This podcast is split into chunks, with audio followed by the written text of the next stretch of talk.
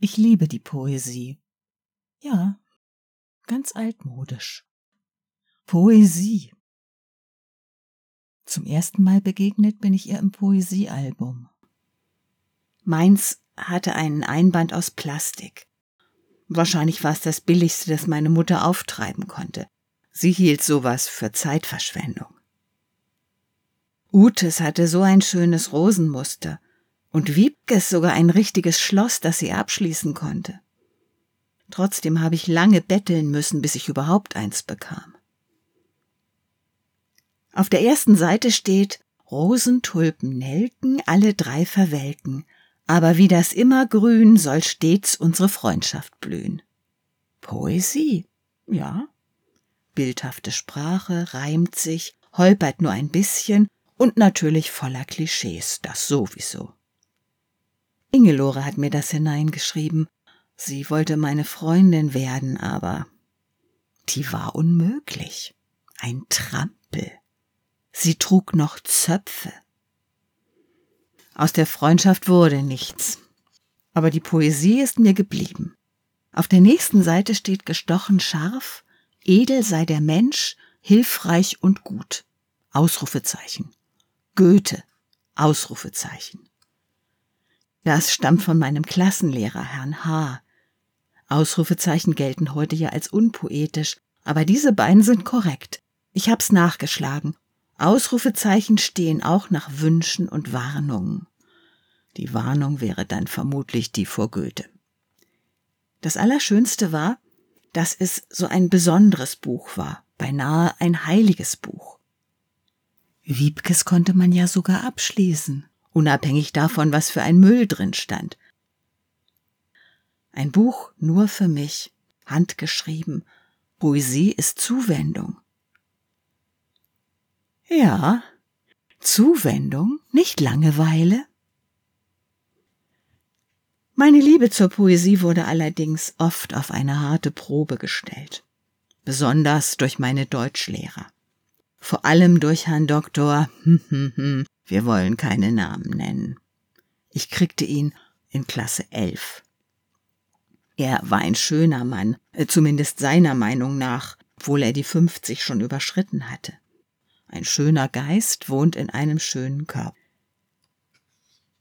Komm ins offene, Freund. Hin und wieder, für Sekunden, gestattete er mir einen Blick in seine Welt, die Welt der Dichtung, in den Himmel, den er bewohnte.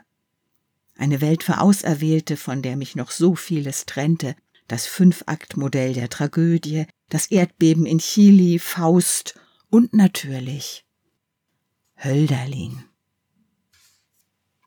Komm ins offene, Freund. Zwar glänzt ein weniges heute nur herunter, und eng schließet der Himmel uns ein.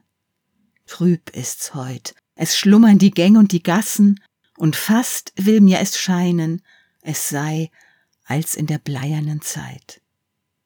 Klingt doch irre, oder? Man versteht jedes Wort, und doch diese Sprache ist zum Weinen schön, sagte Dr. Hm. Seine Hose werde ich nie vergessen. Ja, was sollte ich denn machen? Ich sehe ihn da vorne sitzen, breitbeinig thront er auf dem Lehrertisch und sagt, ohne rot zu werden, und der Lust bleibe geweihet der Tag. Herr Doktor hm, hm, trug jeden Tag dasselbe Kordjackett, dazu einen Rollkragenpullover, davon hatte er mehrere, und diese Hose in Senfbraun, knalleng. Ob es stets dieselbe war, weiß ich nicht, obwohl ich viele Stunden darüber nachgedacht habe. Ich musste einfach hinsehen, wie er sich da spreizte auf seinem Thron und sich so schön vorkam, zwischen seinen senfbraunen Hosenbeinen wölbte sich. Ihm war das überhaupt nicht peinlich. Es sah aus, als hätte er so ein wattiertes Säckchen drunter, wie die Fürsten auf Renaissance-Gemälden. Die trugen ihr Säckchen allerdings außen.